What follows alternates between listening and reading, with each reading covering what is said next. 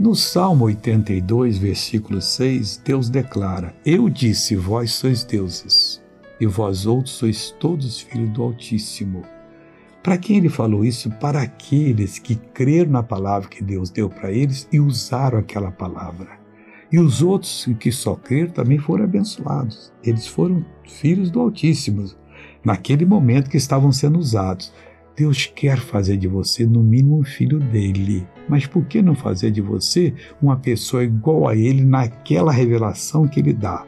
Claro que você continua sendo ser humano.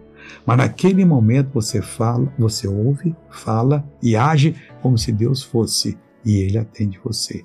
Que Deus te abençoe em nome de Jesus. Vamos orar agora? Ó Senhor Deus. Olha para tantos quantos estão orando comigo que vão sair agora para resolver uma situação difícil. Estão colocando a situação nas tuas mãos e pedindo ajuda-me. Ajude-os agora.